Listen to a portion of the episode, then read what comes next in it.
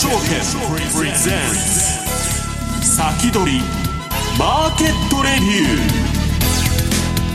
ーこんにちは石原潤です。リスナーの皆さんこんにちは。津田まりなです。この時間は楽天証券プレゼンツ先取りマーケットレビューをお送りしていきます。改めましてパーソナリティは現役ファンドマネージャー石原潤さんです、はい、よろしくお願いします。よろしくお願いします。それでは今日のゲストご紹介しましょう楽天証券経済研究所チーフアナリストの今中康夫さんです。今中さんこんにちは。はい今中です。よろしくお願いします。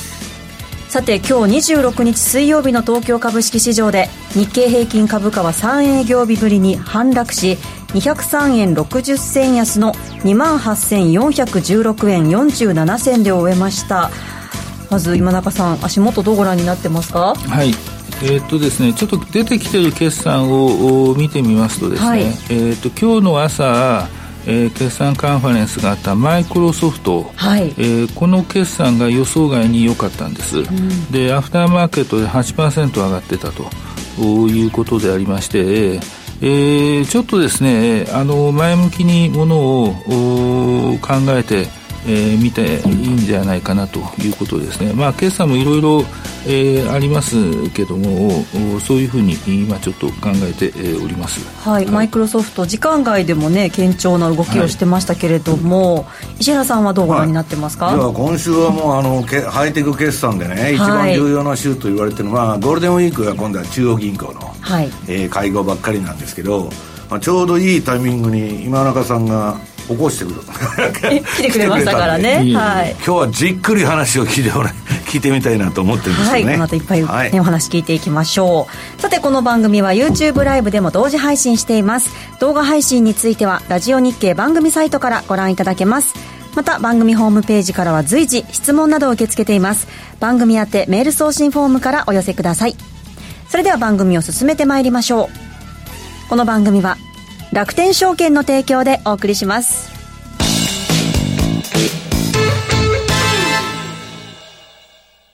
スマホで気軽に米国株投資始めてみませんか？高機能で使いやすい iSpeed ならお使いのスマートフォンで米国株式のお取引が気軽にできるんです。相場の急騰、急落に備えて便利にお使いいただける逆差し値注文機能を追加し、より便利にお使いいただけるようになりました。便利な機能が満載のスマートフォンアプリ、iSpeed をぜひ使ってみてくださいね。詳しくは iSpeed で検索。楽天証券の各取扱商品等に投資いただく際は、所定の手数料や諸経費等をご負担いただく場合があります。また、各取扱商品等は価格の変動等によって損失が生じる恐れがあります。投資にかかる手数料等及びリスクについては、楽天証券ウェブサイトの投資にかかる手数料等及びリスクページや、契約締結前交付書面等をよくお読みになり、内容について十分にご理解ください。金融商品取引業者、関東財務局長、金賞第195号、楽天証券株式会社。ウィークリーマーケットレビュー。さあ、ここでは楽天証券経済研究所チーフアナリスト今中康夫さんにお話を伺っていきます。さあ、今中さん、決算もね、出てきましたけれども。はい、はいえっとですね、まず、あの、出てきた順に、ちょっとあの、半導体関連、それから、あ大手 IT ですね、えー、見ていきたいんですが、はい、まず、えー、半導体についてはですね、えっ、ー、と、これまで TSMC、ASML、それからディスコ、うん、えー、あと今、アドバンテストの決算説明会やってると思いますけども、このあたりが出てきているということです。で、あの、引き続きですね、スマートフォン、パソコン、民生品、えー、こういうふうなその民事向けですね、えー、このあたりは在庫調整が続いているということなんですが、TSMC 曰く、えー、在庫調整は7、9月期まで続くでしょうと、うん、ところが業績の王族は46ですと、えー、それなぜならば、7、9月期に、えー、3ナノが出荷開始になりますと。いうことです。はい、で、3ナノの大口ユーザーとしての第1号が、おそらく、えー、アップルの iPhone の新型になりますので、えー、これが、あの、かなりまとまった売り上げにはなるということになろうかと思います。それから ASML の場合ですね、1、3月期の受注が急減してるんですけども、えー、会社曰く、今の経済環境では多分仕方がないでしょうと。ただ、受注残が今、露光装置の売り上げの約2倍分あるんです。で、これはちょっと異常に高すぎるんで、これの、えー、消化を今、あの、優先して考えているというふうに言っていると。いうことで、あの業績ですね、収益認識は結構いいんですよ。えー、それからディスコなんですが、これもですね、4、6月期は、えー、出荷業績とも、えー、もっと、あのー、1、3に比べるとやっぱり落ち込む予想になってるんですが、会社予約ですね、えー、ここが底だろうと、底打ち感が出てるというふうに言うんですね。それはなんでかというと、はい、あの、製造、あの、デバイスの在庫調整が早いところでは終わってる会社が出始めてるというあもうそういう動きが見えられてるんですか？えー、あのですね、ディスコっていうのは、あの、ダイサーグラインダーって言って、ダイサーの場合、そのシークン波を四角に切り出すと、グラインダーはそこを薄くする機械ですけども、世界中の半導体工場でディスコのダイサーを置いてないところはまずないんですよ。えーえーなんで、あそこが一番、その世界の半導体メーカーの稼働率、一番分かってるはずなんですなるほどね。で、いろんな会社をユーザーに抱えています。あの、新しい工場も古い工場もありますんで、えー、あそこが底打ち感が出てるというのは、えー、それなりに説得力があると考えておいて、えー、いいだろうと思います。ただ、えー、今日出たアドバンテスト、これが、えー、あの始まった期の予想がですね、えー、大幅減益になるという予想になってますんで、えー、ちょっとこれはまた改めてアドバンテストの話を聞いてみないといけないということにはなろうかと思います。で、次お願いします。えー、今後のその決算なんですけどね、えー、やっぱり NVIDIA、あこれ注目と思います、はい、で。その前に AMD とインテル、インテルが明日あります。で、AMD が、えー、週明けの2日にありますんで、えー、要するに最新型の CPU、それから NVIDIA の最新型の H100 ですね、GPU、これがあ実際にどの程度売れているのかあどうかあ、ここはやはり決算の上で確認したいと思います。それからもう一つですね、今回やはり重要なのが、その GAFAM の、えー、AI 戦略ですね。うん、えー、ここがちょっと焦点になってくるだろうと思います。えー、要するに構図としてはですね、えー、次お願いします。はい。あの、構図としてはですね、やっぱりそのチャット GPT プラスマイクロソフト、対、えー、そガファムのその他ということに、どうもなってきてるわけでありまして、えー、このあたりのですね、AI 関連というものの、えー、決算ですね、えー、これちょっと見てみる必要があるかなというふうに思います。うん、はい。で、次お願いします。はい。あの、まあ、これ環境ですけれども、あの、3回水道平均の世界の半導体出荷そのものは引き続き調整中ということになります。次お願いします。で、TSMC の3月がかなり突っ込んできたということなんで、えー、4、6月期に確かにそこになるのかなという感じは、あやはりしてます。かなり急角度で突っ込んでいるということは、このグラフでわかると思います。次お願いします。で、製造装置なんですけれども、これ日本製の半導体製造装置の売上高なんですが、3月に1回回復してます。で、これですね、3月はどうしても納入月になりますんで、えー、ここについてはちょっと4月以降の動きを見ないといけないんですが、あ実はですね、ASML ではっきり言ってたのが、えー、中国で非常に強い露光装置の需要があるということです。えっ、ー、と、20ナノから昔の露光装置です。で、主力が ARF 液芯露光装置になります。で、10ナノから上は、あの、もうアメリカが規制を導入してますんで、えー、出せませんということなんですが、中国のその多くの半導体メーカーが、えー、20ナノから昔のところに割り切って設備投資を集中させるという、そういう雰囲気ですね。えー、なんで、えー、そろそろこの半導体製造装置もそこになってきてるんじゃないかなという感じはいたしております。で、次お願いします。で、これ TSMC の業績なんですけども、えー、第一四半期、1、3月期、まあ、パッとしない業績でした。で、第二四半期もさらに落ち込むということなんですが、ここで、えー、底打ちするかどうかということが一つ、えー、業界全体を見るときにポイントになってこようかなと思います。次お願いします。はい。えー、っとですね、この、前期比ベース、えー、第4四半期比で見るとですね、えー、ほとんどすべての業種、あの分野で減収になっているということです。あの自動車もそろそろ伸びが低下してくるということなんで、まあ、実態としてはですね、やっぱり良くないというのが足元の状況だったということですね。次お願いします。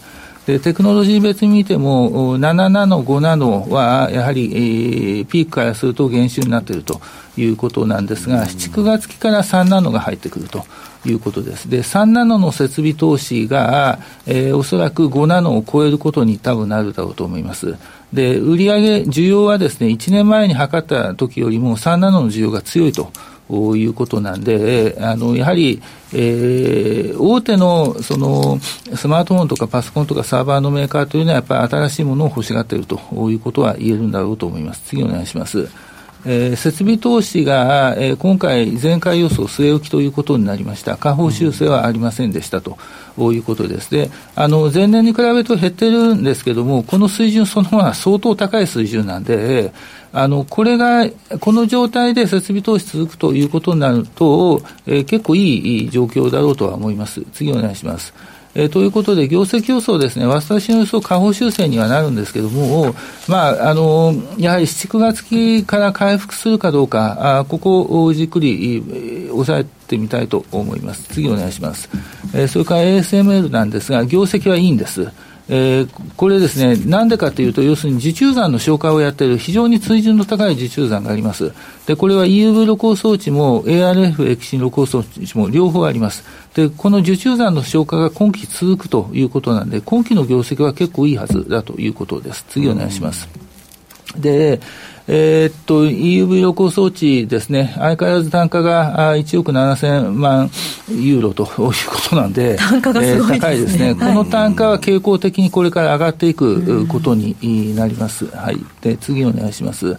であの販売台数が回復してきているというのは、えー、伸びが続いているというのは、収益認識が続いているということです。で出荷台数が今、大きく落ち込んでいるのは、去年の年末にかなり頑張って出荷したんで、まあ、その反動が出ているということですね。で次お願いします。で受注が急減してるんですけども、次お願いします。で受注残がですね結構水準が高いんです、このこれ、今中さん、なんでこんな溜まっちゃうんですか、消化しきれないんです消化しきれないです。ええええ、需要がとにかく強すぎて、もう全然消化しきれないということですね。追いつかないんですね。特に EUV 露光装置というのがですね、おそらく人類史上始まって以来の超精密機械になるんで。これ、だから今中さん、その、それさばけないうちは新規の注文も受けられないから、下がっちゃう、えっと、そういうわけじゃないんですよ。そういうわけじゃない。そういうわけじゃないんですよ。あの、新規の注文入ってくるんだったら受けるんですけども、うん、あの、とりあえず一回、えー、発注をお休みしている会社があ多分出てるんだろうと思うんですが、えー、っと、ね、だからこれはこのダブ付きとは関係なく、そうですね。減ってるわけですね、えー、純粋に。ただ僕の実感だと受注が減りすぎてるんで、あ、減りすぎてる。また回復してき、緩やかに回復してきくると思います。会社も緩やかにこれだと回復するというふうには説明会で言ってました。はい。で、次お願いします。でということで、業績予想は変えません、えー、今期来期、好調な業績になるだろうと思います。で、次お願いします。うん、それからディスコなんですが、えー、第4四半期、1、3月期まではあ順調な業績でした。これ、研修がうまく進んだということになります。で、第1四半期は減収減益なんですけれども、これ、今の半導体市況から見ると、まあ、こんなもんだということです。で、次お願いします。で、売上予想、それから出荷の予想もですね、第一四半期、4、6月期は突っ込むんですが、えー、説明会で言ってたのが、あこのあたりで、えー、底打ち感が出ているということですね。要するにメーカー、あの、ユーザーによって在庫調整終了というところに至っているところが出てきているということです。これは一つの変化として、えー、捉えていただいていいかなと思います。次お願いします。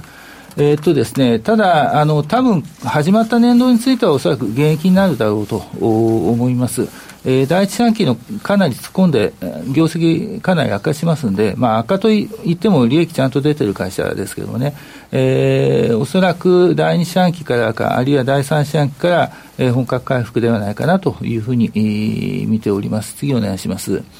それからですね、ちょっとこれは気になる情報で、悪い情報なんですが、スーパーマイクロコンピューター、はい、えー、サーバーメーカーとしては、ブランド系のサーバーメーカーとしては一番小さいクラスなんですが、えー、売上見通しを下方修正しました。えー、第三四半期がですね、えー、4、6月期ですね、えー、14億強の、14億ドル強の売り上げだったと、見通しだったのが、えー、12億、13億弱の売り上げ見通しに、えー、下方修正になりました。で、会社のリリースを読みますと、えー、チップが足りないと、最先端チップが足りませんということだったんですが、えー、最先端チップというのは H100 です。要するに NVIDIA の GPU サーバーが足りないということですね。ここが、えー、ちょっと、マーケットはもうもろに、うん、悪いということで、えー、昨日も売られてますけども、えー、ちょっと NVIDIA のあと、その前に AMD、インテルがありますけれども、うん、サーバー向けが伸びるのか伸びないのかでですね、また改めてサーバー会社、えー、買っといて、えー、いいだろうと思います。ただ単に、えー、作り、注文に対して作りきれてないというだけの話だったら、ここはいいかなと。で、リリースでも、その、バックログがレコードハイだという話なんで、はい、えー、次お願いします。それでマイクロソフトなんですが、えー、ここの第三四半期、ここ6月決算ですが、予想外に良かったと。いうことですね。で、まず、それから、あの、始まった期についてもですね、えー、マーケットが予想している以上に良かったと、いい見通しになったと。で、利益については、ここ、あの、リストラをやりましたんで、はい、昨年の10、12月期にリストラ経費、す、えー、で、にあの、ハイテクファミリーとこも相当やってますよね。やってますよ。ええ。なんで、それはいいんですけど、それはそれでわかるんですが、売上が意外に伸びたんですよ。で、次お願いします。これが四半決算なんですけども、あの、第三四半期ですね、一番上のプロダクティビティプロセス、あの、オフィス系の、オフィス系ソフトの、あの、サブサブスクリプション販売です。で、うん、この伸びがですね、はい、えー、ぜ前の四半期を上回ってるんです、ね、オフィスが伸びてるんです。えー、オフィスそれは山中さん、オフィスでね、あの例のあの、えー、っとチャット GPT 使えるからちょっとみんながやってるので、ああのアメリカ、ヨーロッパでは1月から本格的に、1月ないし2月から本格的にこれ宣伝やってますんで、はいはい、その効果は結構出てるのかなという感じが ありますね。でもこれからあの、これチャット GPT で作りましたって入れんならみたいじゃないですか、ヨーロッパとかはね。えー、そうですね。えー、とレポートはあのそれで書いたら怒られちゃうそうなんですよね、バレちゃうらしいですよね。そよね、えーそれからこのインテリジェントクラウド、こちらの方もですね、伸びは順次低下はしてるんですが、えー、やはり規模としては結構大きい事業なんで、えー、いい感じで伸びてると。あの、パーソナル向けが一番悪いんですけども、悪いとは言ってもですね、あの、当初の会社のガイダンスよりは良かったんですよね、売り上げがですね。はいはい、えーで、始まった期、第4四半期についても、えー、伸びとしてはちゃんと伸びますということでありまして、やっぱパーソナルコンピューティングはマイナスになるんですが、えー、この productivity business、これがまあ法人向け事業と言っていいです。これしかし、今中さん、チャット GPT が業界制圧したら、うん、マイクロソフト一人勝ちになるんですか？一人勝ちになるでしょうね。これですね、ちょっと問題があって、例えばですよ、セールスフォースはチャット GPT 使うと言ってるんですよ。ああ、はい、セールスフォースは。はい、で、問題がですね、チャット GPT にグラフ書いてちょうだいと。言ったときにグラフが出てきて、表が出てくると。みんな同じそうすると、要するに、あの、意思決定支援システムとしては使えるんですよ。うん、でも、その、どの ERP、コンサルいらないじゃん、もう。どの ERP も、あるいはセールスフォースのような CRM の会社もですね、その付帯設備、付帯システムとして、その意思決定支援システムは売ってるんですよ。それで、それじゃあ売れなくなるのかっていう話になりますよね。要するに本体しか売れなくなるんですかという話になりますよね。これ、そのうち問題になってくると思います。ということになると。本体だけ買えばいいやと。そういうことですね。そういうことになると、やっぱりマイクロソフトに来ちゃうわけ。ですよ。要する に。さらにバカでかくなっても、手がつけられないそういうことですね。だから今、その。逆にそうなったら、グーグルとか落ちちゃうじゃないですか。グーグルは大変でしょうね。ねえ。ええアマゾンも大変だと思います。アマゾンも大変だよ、ね、かなり実はアジュールとアマゾン。いや、だから、アマゾンはすごい前のめりになってるけど、はい、もうあの、OB のビル・ゲイツ含め、他のとこはちょっと引いてますよね。でどっちか言ったら、ちょっと、あの、もたもた個人情報の問題でやってくれた方がいいやぐらいの感じなんですか？あのですね、これもう AI とはどこも向き合わないといけなくなってきてるなってますよね、事実上は。イーロン・マスクだって GPU を開発してるんだそうです、そうです。ええええ、ということで、次お願いします。はい。あのー、これですね、えっ、ー、と、6月期、この6月期については、前の私の予想に比べると情報修正ということになります。で、えー、営業利益率が、終わった期で42%あるんで、えー、増収になれば、これ、それ以上の営業利益率になるはずですから、えー、また引き続き、えー、業績順調に伸びていくんだろうなと。いうことですね。はい。わ、はい、かりました。それでは一旦お知らせを挟みまして、引き続き今中さんにお話を伺っていきます。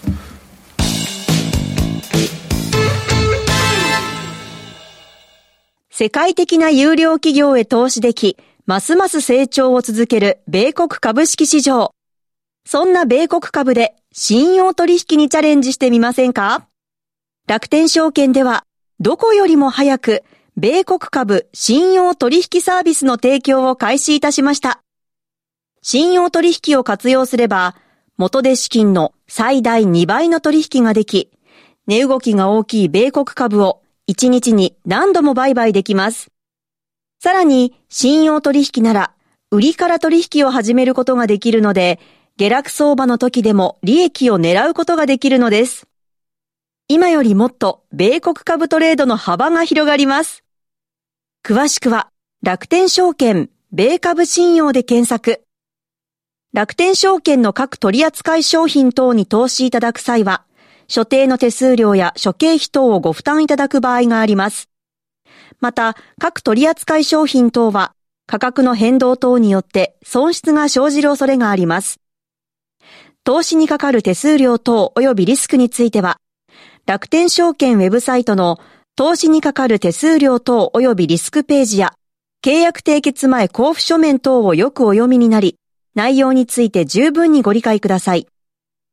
金融商品取引業者、関東財務局長、金賞第195号、楽天証券株式会社、先取りマーケットレビュー。さて、引き続き今中さんにお話を伺っていきます。マイクロソフトのね、業績まで伺ってきたんですけれども。はいはい、次がですね、えー、次お願いします。あの、シャッターストックですね、はい、えー、知ってる方は知ってると思うんですが、あの画像処理 AI に学び込ませるための、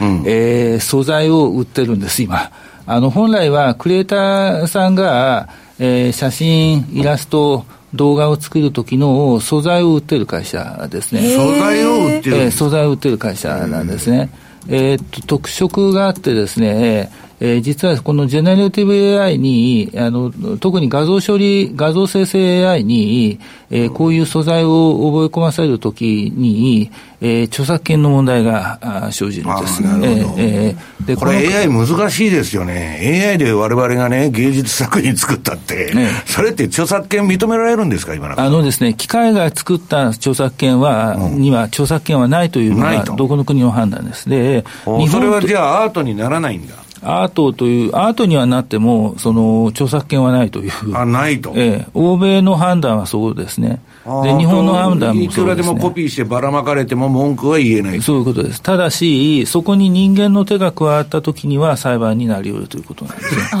ややこしいやね。ちょっとな、ちょっとなんかつけたらいいんじゃんね。つけ出せばね、自分のだって言いられるかもしれませんね。日本と欧米の非常に大きな違いが、学び込ませることに対して、著作権が発生するのかどうか。これは今、アメリカで裁判をやってます。あえあのミッドジャーニーというあの画像生成 AI があるんですけれども、はいはい、ここがですね、えー、あちこちの素材を勝手に学び込ませたと。いや、まあ、ネットから勝手に引っ張ってくるわけですよね。えー、でそれで裁判沙汰になってるんですよ。まあ、それはそうなりますよね。日本は学び込ませるだけだったら、著作権を犯したことにならないんですよね。えー、著作権が違うんです。向こうと、あ日本とではですね。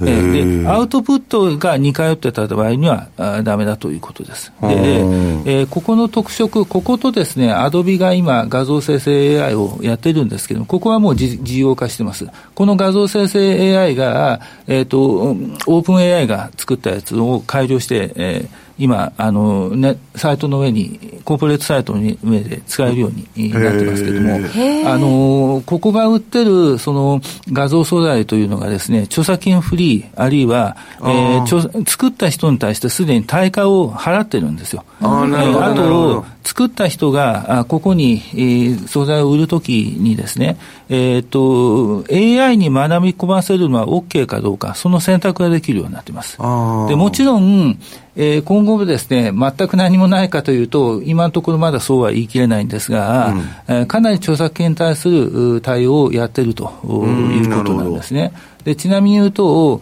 あの、オープン AI が、その、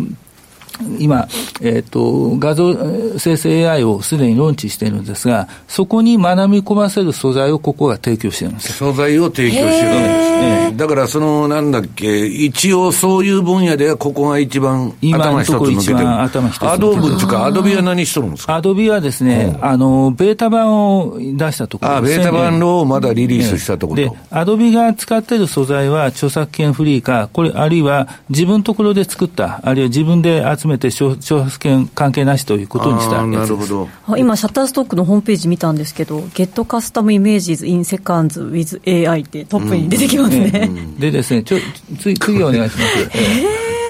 ー、でえっとですね、ファンダメンタルズで見るとですね、あの、もともとはこの e コマースって言って、個人とか中小企業のクリエイターさんが主なユーザーだったんですが、今ですね、企業の中でこういうふうなイラスト、写真、動画、音楽の需要が急増してるんですね。はい、これなんでかというと、製品サービスがすごく多くなって、細分化されて、プレ広告とかプレゼン資料が多く、多くなったということです。はいはい、で、次お願いします。ネットの時代だからそういうマーケティング素材はいくらでもいるわけですね。そうです。なんで、えー、企業向けが今増えてると。で、この一番下を見ていただくとですね、この、えっ、ー、と、イメージ、コンテンツの数でイメージって書いてますよね。で、その下に、えっ、ー、と、フィルム、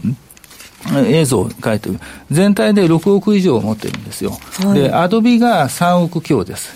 で、えっ、ー、と、同業、同業でもないんですけども、今回、あの、投資ファンドから、えー、買収持ちかけられてる、えー、ゲッティイメージズってあります。えー、はいはいはいはい。よくネットで出てくる。報道系に強いんですよ。で報道系に強いんで、著名人とか有名な建物の写真大量に持ってるんですが。持ってますよね。でも、でね、あの、必ずあの、写真に、あの、ゲッティイメージズって書いてますよね。あの、著作権がややこしいんで、はい、こういう、あの、ジェネレティブ AI の分野には消極的なんですよね。えー、で、シャッターストックの場合は逆に、そのクリエイター向けなんで、積極的なんですよ。クリエイターはもう使いたがるだろうと。はい。さて、あっという間にお別れの時間となってしまいました。来週は祝日のため番組はお休みで、次回5月10日も今中さんゲストにお迎えしてお送りします。お楽しみに。はい。そしてこの後は YouTube ライブでの延長配信です。引き続きよろしくお願いします。この番組は楽天証券の提供でお送りしました。